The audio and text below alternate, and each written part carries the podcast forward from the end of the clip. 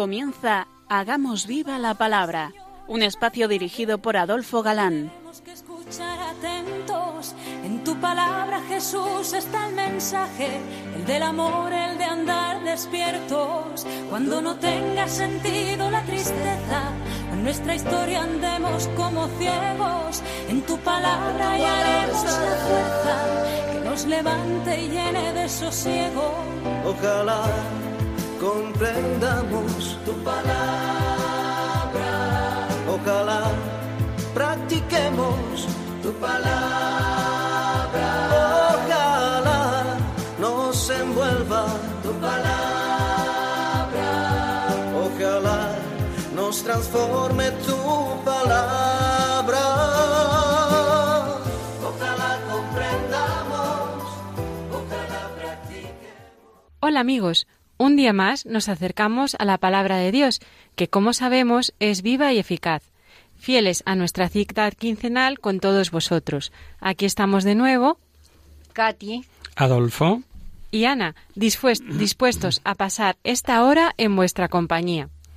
Bienvenidos a nuestro programa Hagamos viva la palabra. Seguimos avanzando en el conocimiento del Evangelio se- según San Mateo y a punto de terminar el capítulo quinto.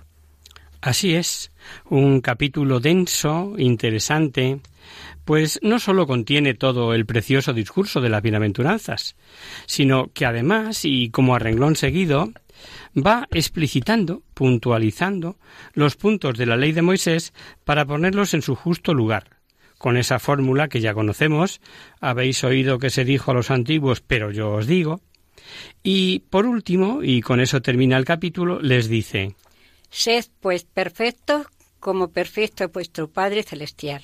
La frase resume todo lo dicho hasta ahora. La palabra perfecto aparece aquí por primera vez, se refiere a la acción humana. Y San Mateo es el único evangelista que la emplea en este sentido. ¿Qué quiere decir perfecto? Pues es una palabra muy rica en significado. Lo entenderemos mejor a la luz del Antiguo Testamento, donde se usa a menudo y donde se corresponden mutuamente la perfección y la justicia. En el lenguaje de los sacrificios, esta palabra expresa un concepto fijo que designa la pureza de la ofrenda sacrificial, la víctima. Si se habla del hombre es perfecto, el que, sin titubeos y con sincera entrega, ha dirigido a Dios su corazón y cumple la ley. Se dice, por ejemplo, de Noé, que era varón justo y perfecto. Es perfecto el hombre que ha dado a su vida e integridad, orientándose solamente hacia Dios y a servirle sin reservas. Dice el libro del Levítico. Sed santos, porque yo, el Señor vuestro Dios, soy santo.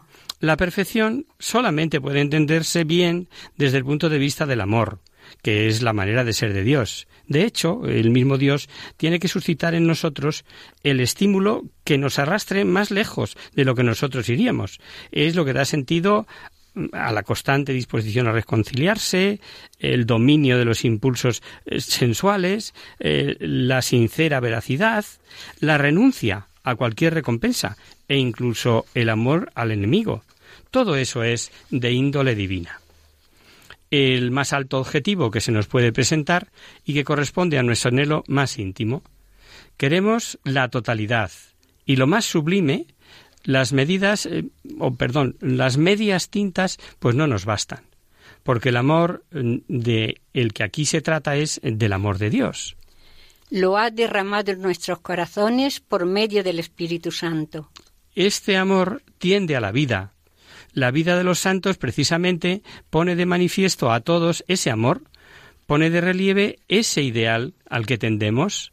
Y sin perder el hilo de la argumentación, comenzamos un nuevo capítulo. Leemos. Tened cuidado de no hacer vuestras buenas obras delante de la gente para que os vean. De lo contrario, no tendréis recompensa ante vuestro Padre que está en los cielos. Con claridad eh, meridiana descubre Jesús la oposición entre la verdadera y la falsa práctica de la justicia. ¿Se practica la justicia por el hombre o por amor a Dios? Detrás de las obras o prácticas piadosas se oculta muchas veces la búsqueda del propio yo. Y este sentimiento, en vez de buscar eh, la aprobación de Dios, busca la alabanza de los hombres. En vez de esperar la recompensa solo de Dios, pues aguarda la recompensa de los hombres. Entonces carece de valor, se vuelve hueco, vacío. La verdadera, la verdadera adoración de Dios solo puede estar dirigida al mismo Dios y a la recompensa que Él promete. Si, aunque solo sea de reojo, miramos quedar bien, mm, o simplemente no quedar mal ante los hombres, estamos equivocando el camino. Lo que acabamos de leer lo dice bien clarito, pero seguimos. Por tanto, cuando vayas a dar una limosna, no mandes tocar la trompeta delante de ti, como lo hacen los hipócritas en las sinagogas y en las calles, para recibir el aplauso de los hombres. Os lo aseguro, ya están pagados. Cuando vayas a dar una limosna, que no sepa tu izquierda lo que hace tu derecha, para que tu limosna quede en secreto, y tu Padre, que ve en lo secreto, te dará la recompensa. No damos nada nuestro, puesto que todos nos ha sido dado. Debemos pensar que los propios bienes solo nos han sido confiados y no somos propietarios, sino administradores. El necesitado y el pobre son miembros de la comunidad exactamente igual que yo y tienen los mismos derechos que cualquier otra persona. Esto forma parte de la propuesta social de la Iglesia y precisamente la solicitud por los pobres es piedra de toque para una adecuada orientación social. Pero, en último término, esta solicitud por los más desfavorecidos no debe provenir de la compasión humana y responsabilidad social, sino por Dios. Porque Él es el Padre de todos los hombres, ricos y pobres, sanos y enfermos, etc. Su voluntad es que cada hombre, que cada persona que pasa necesidad, sea recibido con misericordia por los hermanos, porque Dios se compadece de todos. Cuando Jesús dice esto, alude a quienes eh, se jactan y hacen alarde de su limosna, publican en voz alta el importe del dinero o el valor de un donativo, quieren granjearse la alabanza de los hombres y ser elogiados para que digan de él, mira, cuánto bien hace, ¿eh? Y Jesús dice claramente que lo que haces, pues tiene que quedar en secreto, que no sepa tu izquierda lo que hace tu derecha. Entonces tienes seguridad de que tu obra fue hecha por Dios. No te preocupes de que tu obra sea olvidada o no encuentre ningún reconocimiento humano. Dios lo sabe y eso basta. Para Él no hay ninguna zona inaccesible. Conoce los deseos más íntimos del corazón. Conoce exactamente tu sentimiento, y según él pesa el valor de tus actos. El que busca la alabanza de los hombres ya ha recibido su recompensa, una recompensa eh, ya ha firmado el finiquito, podríamos decir. Recibe recompensa el que obra el bien por amor de Dios con sencillez y pasando inadvertido. Y otro tanto ocurre con la oración, y que viene a continuación, cuando se hace de manera hipócrita para ser visto de los hombres y nos dice cómo se debe orar. Y cuando os pongáis a orar, no seáis como los hipócritas, que gustan de orar erguidos en las sinagogas y en las esquinas de las plazas, para exhibirse ante la gente. Os lo aseguro, ya están pagados. Pero tú, cuando te pongas a orar, entra en tu aposento, cierra la puerta y ora a tu Padre que está en lo secreto. Y tu Padre que ve en lo secreto te dará la recompensa. En la oración, el hombre reconoce a Dios y le manifiesta su sumisión. El que ora sabe que Dios es el Señor de su vida.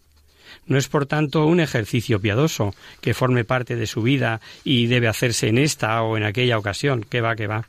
En la oración el hombre vuelve sus ojos, su vida, su intención expresamente a su origen. Nunca es el hombre tan grande como cuando está de rodillas ante su Dios y Señor. Pero hasta en esta acción tan extraordinaria de la que el hombre es capaz, puede colarse el veneno del egoísmo, mediante el resabio de la vanidad y del afán de alabanzas, que no sólo se disminuye el valor de la oración, sino que la trastorna, pero del todo. La dirección a Dios se desvía y se vuelve al hombre. Es todo lo contrario de lo que pretendía. En vez de buscar a Dios, se busca a sí mismo, a sí mismo, y Jesús no hace una caricatura cuando describe así a los que tienen esa intención. Gustan de orar erguidos en las sinagogas y en las esquinas de la plaza para que la gente los vea, nos ha leído Katy, ¿verdad?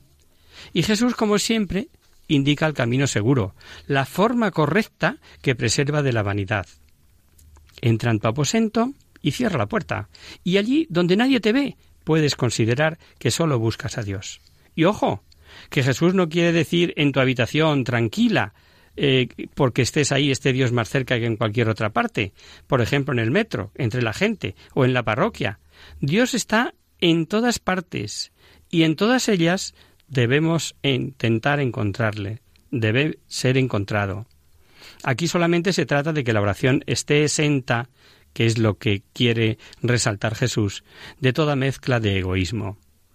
El que ha aprendido a hacer así la verdadera oración en el aposento, está seguramente en condiciones de, de permanecer en oración fuera, en las calles, o en la agitación de la vida cotidiana, o en el trabajo o en el ocio. Dios contempla lo que está oculto, conoce la verdadera intención y tiene preparada recompensa incluso para el que no la busca. Cuando oréis, no habléis mucho, como los gentiles, porque e imaginan que a fuerza de palabras van a ser oídos.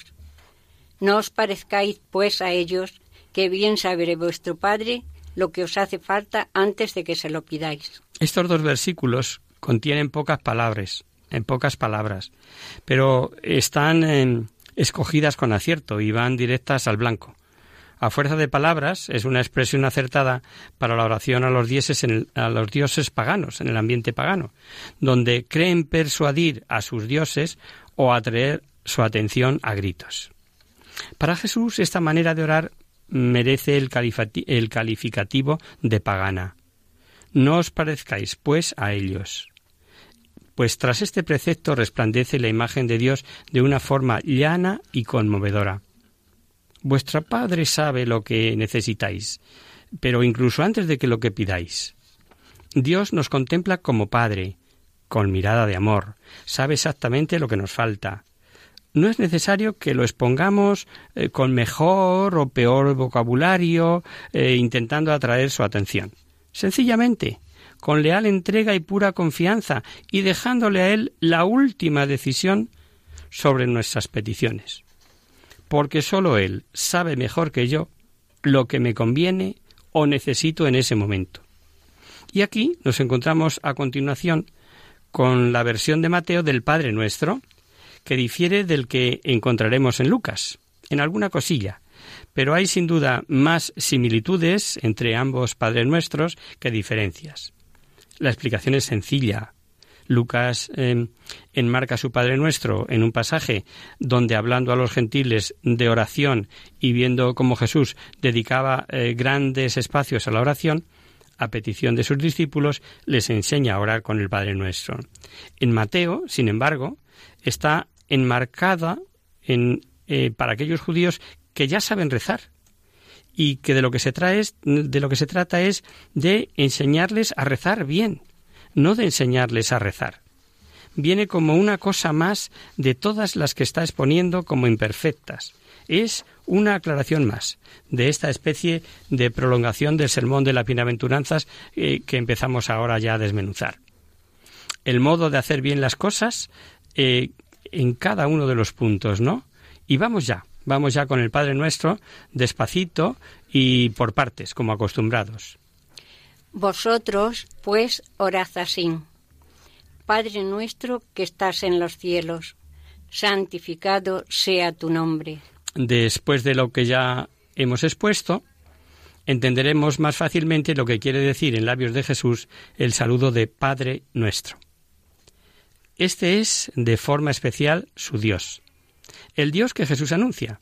Sin duda también es el Dios de Israel, el Dios de Abraham, de Isaac y Jacob pero revelado de un modo nuevo, como Padre. Padre de todos, por tanto, Padre nuestro. El Padre es el origen y al mismo tiempo el protector solicitó. Al Padre se dirigen la confianza filial y el profundo y humilde respeto. Es autoridad, pero amorosa, Jesús distingue el Padre terreno de Dios diciendo que estás en los cielos. Es un modo de decir que Dios mora en el cielo. ¿Dónde deberíamos buscar este cielo en nuestro concepto de mundo? Es el, sentido de esta manera de hablar es que Dios está por encima de todas las cosas terrenas, más allá de nuestro mundo visible, ni la atmósfera, ni la estratosfera, eh, ni más allá de la más lejana galaxia. Es el Dios creador de todo, y en todo caso habría que decir que el cielo está en Él, y no Él en el cielo físico que nosotros vemos.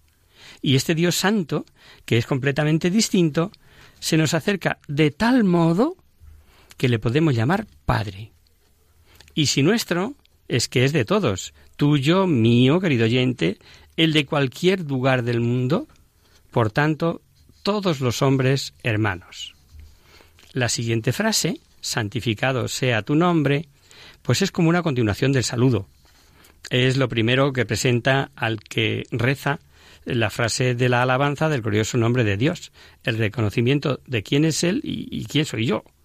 Pues está reconociendo la santidad del Padre y al propio tiempo el deseo de que todos le consideren así, el santo por antonomasia. Venga tu reino, hágase tu voluntad, así en la tierra como en el cielo. Ahora empezamos los ruegos, que con pocas palabras denotan lo que realmente es necesario. En primer lugar, venga tu reino. Ese es el gran ruego del que quiere ser discípulo suyo. El reino de Dios debe manifestarse, Dios debe ser realmente el Señor del mundo y debe producir y perfeccionar lo que Jesús ha empezado. Este ruego está encaminado al fin, a la última perfección del mundo, después del gran juicio, donde se dará el reino en plenitud. La primera y más urgente solicitud, por tanto, es que Dios reine en todas las almas y, consecuentemente, en el mundo. Nuestro anhelo, nuestra petición, se dirige ahí, a ese objetivo. Y lo tenemos claro. Queremos que se realice en la tierra como ya se lleva a cabo en el cielo, queriendo lo que Dios quiere. Y este reino tiene varias etapas en nuestras almas y también en el tiempo. Por eso le manifestamos nuestro deseo de que se cumpla. Vamos a hacer una breve pausa, si os parece.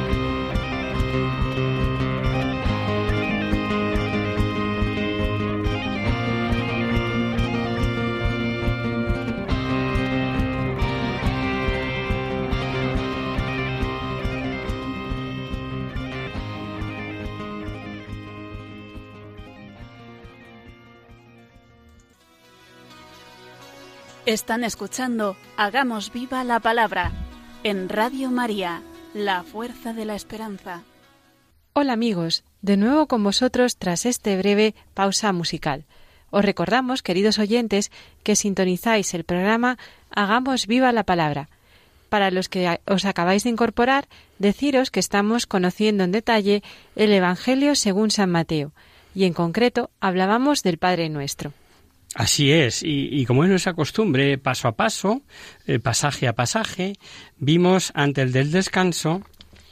Padre nuestro que estás en los cielos, santificado sea tu nombre, venga a nosotros tu reino, hágase tu voluntad, así en la tierra como en el cielo. Y ahora. Danos hoy nuestro pan de cada día. Vamos con esta petición. Danos hoy nuestro pan de cada día. Dios sabe lo que necesitamos antes de que se lo pidamos. Por tanto, basta la sencilla petición del pan suficiente para hoy, para este día. No pedimos eh, riqueza, ni propiedades, ni la abundancia de bienes terrenos con los que ilusoriamente nos podríamos asegurar el futuro. Y digo ilusoriamente, porque ¿sabemos alguno de nosotros si vamos a vivir mañana, por ejemplo? ¿O si estaremos en condiciones de disfrutar esas utópicas riquezas. Pedimos lo que necesitamos, lo que nos es indispensable para vivir, para hoy, para la familia. Una mirada a nuestro mundo basta para darnos cuenta qué realista y necesaria es esta petición. ¿Son tantos los que carecen de lo más indispensable? La petición es sobre todo necesaria para quien se dedica al servicio del reino. Eh, y su primera preocupación es Dios, es la causa de Dios. Y así confía en que Dios también le dará lo necesario para la vida. Me recuerda esto las palabras de un gran hombre del siglo XX eh, que trabajó mucho en la acción católica y tenía la costumbre de decir No le pidas a Dios salud o larga vida, pídele trabajar por su reino con perseverancia, que lo demás de él ya se encarga. Perdónanos nuestras ofensas, como nosotros perdonamos a los que nos ofenden.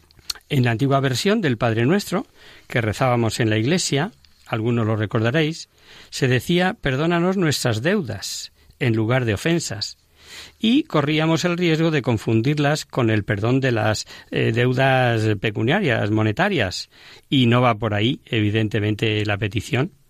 La petición esta, si nos damos cuenta, está condicionada. Jesús presupone que hemos ejercitado el perdón mutuo y que nos hemos perdonado nuestras recíprocas faltas. Está claro que la oración eh, solo podemos dirigirla a Dios a partir de esa certeza eh, expresada así explícitamente, que es un acicate para nuestra pobre debilidad humana. Dios nos concede todo gratuitamente, eso es verdad. Pero está claro que escuchará con agrado nuestra petición de perdón si nos hemos perdonado entre nosotros. Amigos míos, es, cuestión de coherencia. Lo que aquí pedimos a Dios quizás es lo más grande que podemos pedir, por lo que se refiere a nuestra vida privada, porque el pecado es el lastre más grave de nuestra vida. Y así nos lo enseña nuestra propia experiencia, desgraciadamente. Máxime, máxime, cuando el hombre sabe que por sí solo no puede librarse de esa carga necesita el médico del alma, que es superior a él y, le cuida amorosamente, sin que pueda pagar la factura. Solo Dios es este médico, que no se cansa de purificarnos y curar nuestras enfermedades del alma. Nuestra petición pone de manifiesto una vez más que somos débiles, que nos vemos culpables ante Dios, y esperamos la gran misericordia de Dios que todo lo abarca, incluso los pecados que nos son desconocidos, nuestros vínculos inconscientes con la culpa, los escándalos que hemos dado a otros involuntariamente quizá, toda la deuda de nuestra pobre historia personal. ¿Qué sería de nosotros sin esta esperanza? No nos dejes caer en la tentación y líbranos del mal. Eh, la petición es doble, si os fijáis. O si queréis, la segunda frase eh, continúa a la primera y la clara. Es una petición, esta última, que Jesús hará directamente por sus discípulos y también por nosotros poco antes de su pasión, lo recordamos. Mm, No te- No te pido, Padre, que los saques del mundo, sino que los libres del mal. No podemos eh, pedir ser preservados de las tentaciones del mundo en el sentido ordinario. Esto es imposible, ya que vivimos en medio del mundo. Y es en el mundo donde probaremos nuestra fidelidad. La petición es la de no caer en el pecado de apostasía, la de renegar de Dios, prefiriendo el mundo y sus deleites a Dios. Si recordáis, es la misma tentación que Jesús venció en el desierto. Nuestra petición de ser protegidos contra esta gran tentación tiene que ser sincera, sabiendo que es tremendamente fácil caer, dejarse llevar. Por eso decimos, segui- seguimos diciendo, perdón, líbranos del mal. Y este ruego, con este ruego, concluye ya la oración del Padre Nuestro y la resume. Y con él se completa el ruego de la venida del reino que hacíamos al comienzo de la oración. Porque a este reino se le opone precisamente el poder del mal. Y el reino permanecerá así hasta que definitivamente sea vencido. Está muy por encima de nuestras posibilidades ser liberados de este poder. Solo Dios puede. Cada palabra del Padre, cada palabra que dirigimos al Padre nuestro, en el Padre nuestro, tiene su propio peso. Cada petición su necesidad especial. Y es necesario que valoremos en el corazón estas palabras y hacer que su espíritu penetre profundamente. Y después de enseñar Jesús esta oración del Padre Nuestro, sigue diciendo, Porque si perdonáis a los hombres sus faltas, también os perdonará a vosotros vuestro Padre Celestial. Pero si no perdonáis a los hombres, tampoco vuestro Padre os perdonará vuestras faltas. acción-reacción o actuación y consecuencia, como queramos decirlo. ¿Qué queremos decir? Pues primero se, se presenta eh, el aspecto positivo y luego el negativo. Si perdonáis a los hombres, si no perdonáis a los hombres, las dos veces, la acción de Dios se hace depender de la nuestra. Por tanto, Jesús habla claramente. No hay medias tintas. No dice, si perdonáis un poquito, si intentáis que... No, no, no, no, ninguna excepción. Y es obvio, una comunidad no puede vivir de forma realmente cristiana si esta ley no está grabada en su corazón, si no es su leitmotiv. No podemos abrir la boca para pedir perdón a Dios si todavía no nos hemos reconciliado con nuestros hermanos. Tradicionalmente, una forma de correspondencia a nuestro Dios junto con la oración es el sacrificio, y una fórmula conocida del mismo es el ayuno. Hoy, como no sea por tener buen tipo, eh, por estar en forma, el ayuno estaría totalmente en desuso. Pero es interesante lo que dice y cómo lo dice Jesús a continuación. Cuando ayunéis, no pongáis cara triste, como los hipócritas, que adrede se desfiguran el rostro para hacer ver a la gente que están ayunando. Os lo aseguro, ya están pagados. Tú, en cambio, cuando esté ayunando, úngete la cabeza y lávate la cara, para que la gente no se dé cuenta que estás ayunando, sino tu Padre que está en lo escondido. Y tu Padre que ve en lo escondido te dará la recompensa. Antiguamente el ayuno era para todo el pueblo, era generalizado, eh, consecuencia de la dimensión social del pecado. Los pecados que se han hecho en Israel no solo son faltas personales de individuos, sino culpa que grava todo el pueblo. Todos debían ayunar para dolerse de los pecados y hacer penitencia. En el Antiguo Testamento encontramos varios ejemplos, eh, como por ejemplo cuando la ciudad pagana de Nínive, por la, eh, predicación del profeta Jonás, toda ora y hace penitencia. Pero al margen de esto, el individuo eh, también podía ayunar privadamente por sus propios pecados o en representación del pueblo por los pecados del mismo. Los fariseos tenían una alta estima del ayuno voluntario y lo practicaban con diligencia. Pero, por otra parte, y al igual que hacían con la oración, qué lejos estaban del verdadero sentido del ayuno. Quieren hacer penitencia ante Dios y mostrarle su disposición a convertirse, pero lo que debe hacerse solamente a Dios es motivo de orientación ante la gente. Querían que les vieran cómo, cómo se consumen de pena, cómo ponen cara de santurrón o desfiguran el rostro, cubren de ceniza la cabeza, van dando vueltas, eh, con vestidos gastados, una exhibición que no puede ser más que ridícula. Y puesto que buscan la alabanza de la gente, pues ya han recibido su recompensa, como dice el pasaje, claro. Y con esto Jesús no está reprobando el ayuno para nada, pues puede ser expresión auténtica del deseo de hacer penitencia. Pero el que ayuna dice, no debe parecer que ayuna. Debe, perfumarse la cabeza, lavarse la cara. Eh, la gente no debe notar que él lo hace. Exteriormente tiene que estar con un aspecto normal, con un exterior aseado y con semblante alegre. Quien lo ha de ver y reconocer ese sí lo ve. Porque Dios contempla lo que está escondido, conoce los deseos de nuestro corazón, la pureza de intención y la renuncia a esa externa ostentación. Estos versículos sobre el ayuno valen para el tiempo de Jesús y para nuestros días. Eh, nuestro ayuno conoce distintas formas de las de aquella época, pero el peligro es el mismo. La falsa humildad, la palmadita en la espalda, el qué bueno eres, eh, la adulación consentida y aceptada, etcétera, etcétera. Las palabras de Jesús, una vez más, nos centran y nos ponen en línea. Ya estás pagado, no esperes más. Y nos gustaría hacer una pequeña reflexión. ¿Solo ayuno de comida o bebida? Hay muchas formas de hacer ayuno. De televisión, de malos modos, de hacer lo que nos cuesta con diligencia, etcétera, etcétera.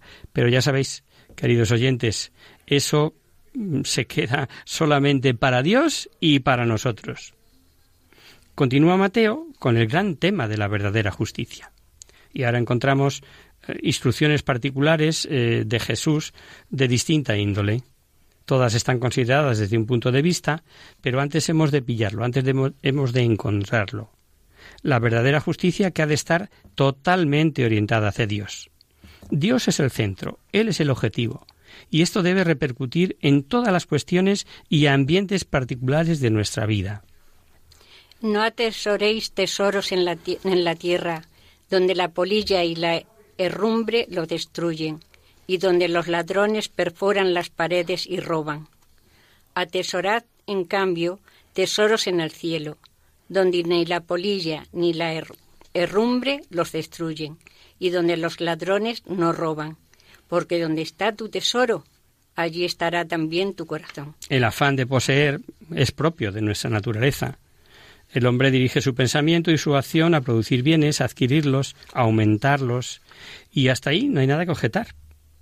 Pero aquí no se habla solamente de bienes de cualquier clase de propiedad, sino de tesoros. Y con esta palabra se quiere expresar la acumulación bien de dinero, de bienes en exceso sin medida, y digo sin medida, porque eso es lo que ocurre, no hay tope. Cuando lo prioritario en la vida es eso, todo parece poco, pero hasta el punto de considerarlo como la principal razón de vivir. Y por muy seguro y estable que pueda parecer todo, qué efímera es su supuesta estabilidad. Cualquier revés o noticia puede dar al traste con ganancias que pensábamos que eran estables. Y esto lo saben muy bien los que invierten en bolsa, ¿no? Mateo nos presenta un animal tan minúsculo como la polilla, que puede destrozar el más rico valor.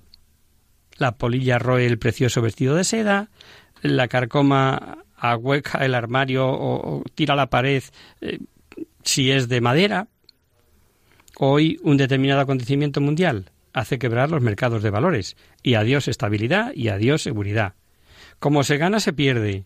Y Jesús se refiere sobriamente a esta experiencia que cualquiera puede sufrir. Qué inútil y sin valor es este afán. Os muestro, nos dirá, otro objetivo que es digno de, sí, poner el empeño, de poner las fuerzas, el verdadero valor. Atesorad en el cielo Allí se colocan los valores en lugar seguro. Ni los insectos destructores, ni los ladrones, eh, ni la bolsa pueden hacerles nada.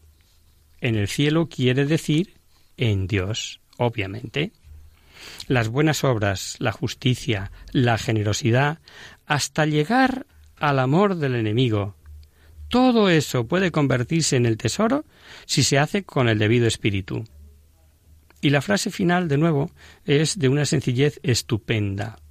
La habéis cogido, ¿verdad? Porque donde está tu tesoro, allí estará también tu corazón. Si el corazón se queda con los tesoros terrenos y es absorbido por ellos, entonces corre el mismo riesgo de ser destruido que las cosas terrenas. Pero si pasa a los tesoros celestiales perdón, y vive con ellos, entonces sí, entonces tiene la perspectiva de estar a salvo en Dios para siempre. Parece casi natural, parece una consecuencia lógica, pero qué poco natural es pensar y proceder así, sobre todo en una sociedad en que los valores que priman son justamente todo lo contrario. La lámpara del cuerpo es el ojo. Si, pues, tu ojo estuviese sano, todo tu cuerpo estará luminoso. Pero si tu ojo estuviese enfermo, todo tu cuerpo estará en tinieblas. Pues si la luz que hay en ti es tinieblas, ¿cuánta será la oscuridad? Con este símil del ojo, sigue dando Jesús doctrina del modo de proceder, y es que podemos traducir ojo sano y ojo enfermo por integridad o inclinación al bien obrar y al contrario. Nos vamos a quedar aquí si os parece. La próxima semana lo desmenuzaremos como es nuestra costumbre.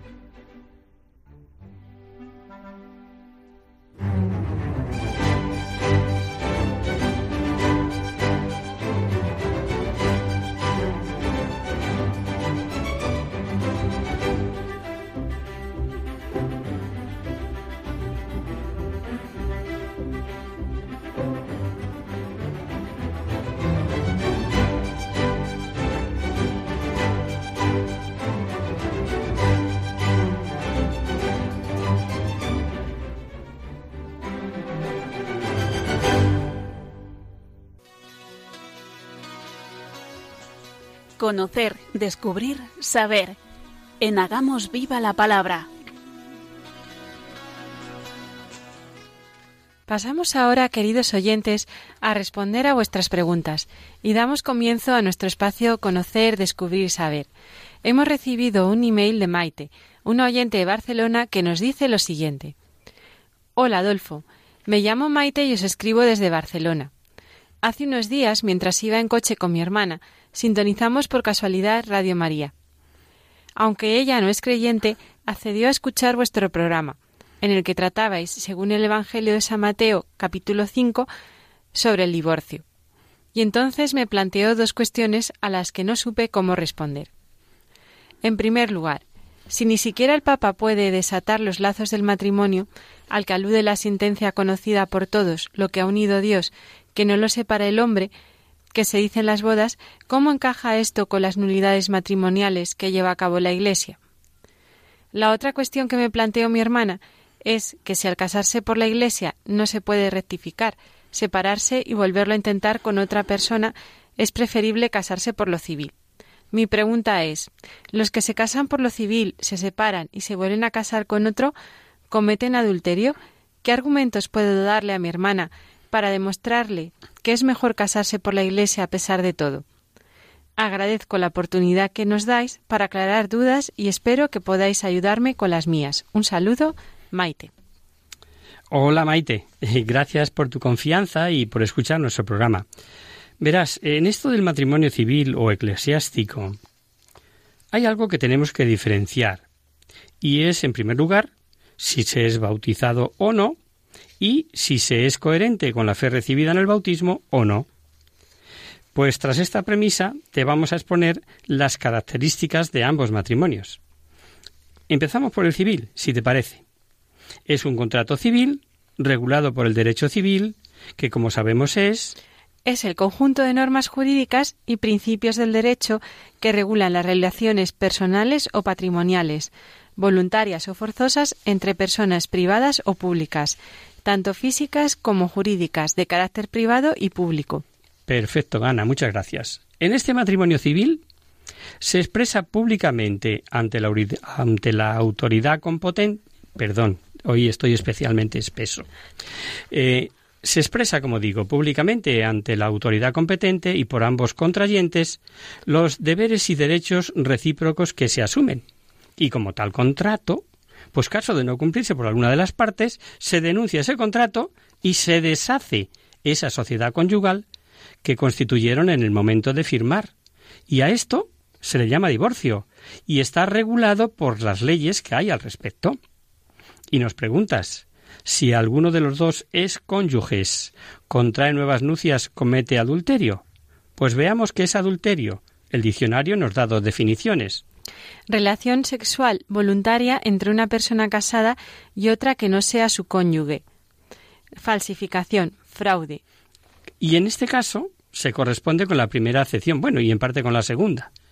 En consecuencia, una vez que ambos están divorciados, oficialmente separados, ninguno cometería adulterio por casarse con otro. Ojo, salvo que este otro estuviera casado, obviamente. Y vamos con el matrimonio eclesiástico, o por la Iglesia, que se dice, llamado también matrimonio canónico. La diferencia respecto al civil es enorme, pues este matrimonio entre cristianos bautizados es un sacramento o que es lo mismo, es algo sagrado. Y se celebra públicamente también ante la comunidad cristiana y por supuesto ante Dios. El amor humano se une la bendición del Señor y la gracia del Espíritu Santo eleva ese compromiso humano a sacramento. ¿Y qué es sacramento? Los sacramentos, en la teología de la Iglesia católica, son signos sensibles y eficaces de la gracia de Dios y mediante los cuales se otorga la vida divina. Estos signos sensibles, para entendernos, expresan gráfica y externamente algo más profundo que está ocurriendo internamente en nuestras almas y que no se ve. El sacramento del matrimonio es signo eficaz del amor de Cristo a su Iglesia, y si significa la unión de Cristo con su Iglesia, es amarse los contrayentes como ama Cristo, que llega pues hasta dar la vida por nosotros, como sabemos. Visto esto así, un poquito por encima, las conclusiones que nos llevan a darte respuesta son las siguientes. Adheridos a Cristo como creyentes y consecuentes con su mensaje de salvación, la entrega recíproca de los novios es exclusiva, única, sin fisuras y permanente, es decir, para siempre. ¿Y esto por chincharnos? Eh, ¿Nos guste o no? ¿O porque lo dice la Biblia? en esa frase del libro de Génesis a la que haces alusión, querida Maite, que lo que Dios unió no lo separa el hombre? Pues mira, no es por chincharnos, es sobre todo por coherencia de vida. No se puede confundir fidelidad con esclavitud, y algunos lo confunden, ni entrega con derechos, y algunos lo confunden. En el matrimonio cristiano, con Cristo en medio de los esposos, se superan sentimientos negativos, se potencian eh, sentimientos negativos, he dicho, se potencian sentimientos positivos y se prueba en las horas bajas. En definitiva, no me uno a ti porque es lo que dice la Biblia y por eso no me puedo separar de ti. Es todo lo contrario. Me uno a ti para siempre, para toda la vida, porque no me conformo con menos. ¿Qué suele ocurrir? Que se nos olvida mm, que, que a Cristo le interesamos como matrimonio, y que no recurrimos a Él ni le tenemos presente en nuestras vidas. Y claro, actuamos como si no existiera. Nuestra fe está muy, muy flojita, muy olvidada. Sin fe no tiene sentido casarse por la Iglesia como ves. Pero al margen de los cálculos materialistas que hagamos, simplemente, como hemos dicho, por coherencia de vida.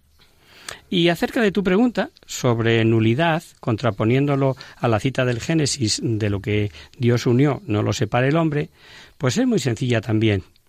La nulidad no es separación. Eso es lo primero que hay que tener claro. Pero como en los demás hemos, como en los demás hemos hecho, pues vamos a recurrir en primer lugar a la definición. ¿Qué es la nulidad? La nulidad matrimonial es la invalidación de un matrimonio porque en su celebración han existido o se han producido vicios o defectos esenciales que impiden que el mismo pueda surtir efecto. La nulidad matrimonial supone que el matrimonio no ha existido y no puede surtir efectos. Por tanto, no es separación, sino que nunca se unieron. Como puedes suponer, declarar un matrimonio nulo supone pues todo un proceso, en realidad es un juicio, celebrado en un tribunal eclesiástico que se llama el Tribunal de la Rota, en el que con todas las garantías jurídicas se llega a un veredicto final muy simple, y es si hubo matrimonio o no. Y las causas pueden ser muchas y variadas, relacionadas con la libertad, el consentimiento, la forma y la capacidad para contraer matrimonio las sentencias de los tribunales eclesiásticos han de ser homologadas por un juez civil, a partir de cuyo momento tiene efectos civiles y se inscribe en el registro civil. El contrayente cuyo matrimonio ha sido declarado nulo pasa a tener estado civil de soltero. Es apasionante tu pregunta, querida Maite, y te agradecemos muchísimo tu consulta. Y el tema da para muchísimo más hijos, educación de esto, nuestra libertad para elegir el tipo de educación, nuestro modo de matrimonio, nuestra sociedad conyugal como célula básica de la sociedad y sus implicaciones, etcétera, etcétera. Ya digo que el tema es apasionante. Esperamos haberte resuelto tus temas, ¿no? Quedamos a tu disposición. No dejes de escribirnos de nuevo si algo no te ha quedado claro en este o en cualquier otro tema. Un cariñoso saludo. Y hasta aquí, queridos amigos, el programa de hoy. Os dejamos con nuestra sintonía y os recordamos que si queréis dirigiros al programa para cualquier duda, aclaración o sugerencia, participando en el, en el espacio Conocer, Descubrir, Saber, estamos a vuestra total disposición y encantados de atenderos en la siguiente dirección. Radio María, Paseo Lanceros número 2, primera planta, 28024 de Madrid. O bien, si lo preferís, al correo electrónico hagamos viva la palabra arroba radiomaria.es. El, próximo miércoles, como sabéis, está el programa del Padre Rubén Inocencio, que alterna con nosotros, quien guarda tu palabra. Por tanto, nosotros nos encontramos de nuevo dentro de 15 días, si Dios quiere. Con un programa nuevo en el que veremos cómo el Señor nos invita a poner nuestra confianza en la providencia y nos dirá primero dónde debemos poner nuestro tesoro y después la tranquilidad de que si le pedimos cosas buenas, él nos la concederá. Hasta el próximo día, amigos. Hasta el próximo día. Hasta dentro de 15 días.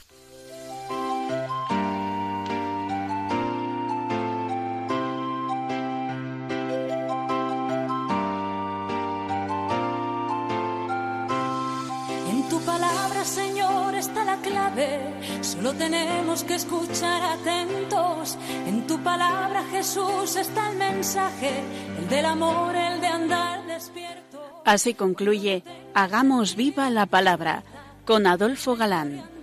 como ciegos en tu palabra y haremos la fuerza que nos levante y llene de sosiego.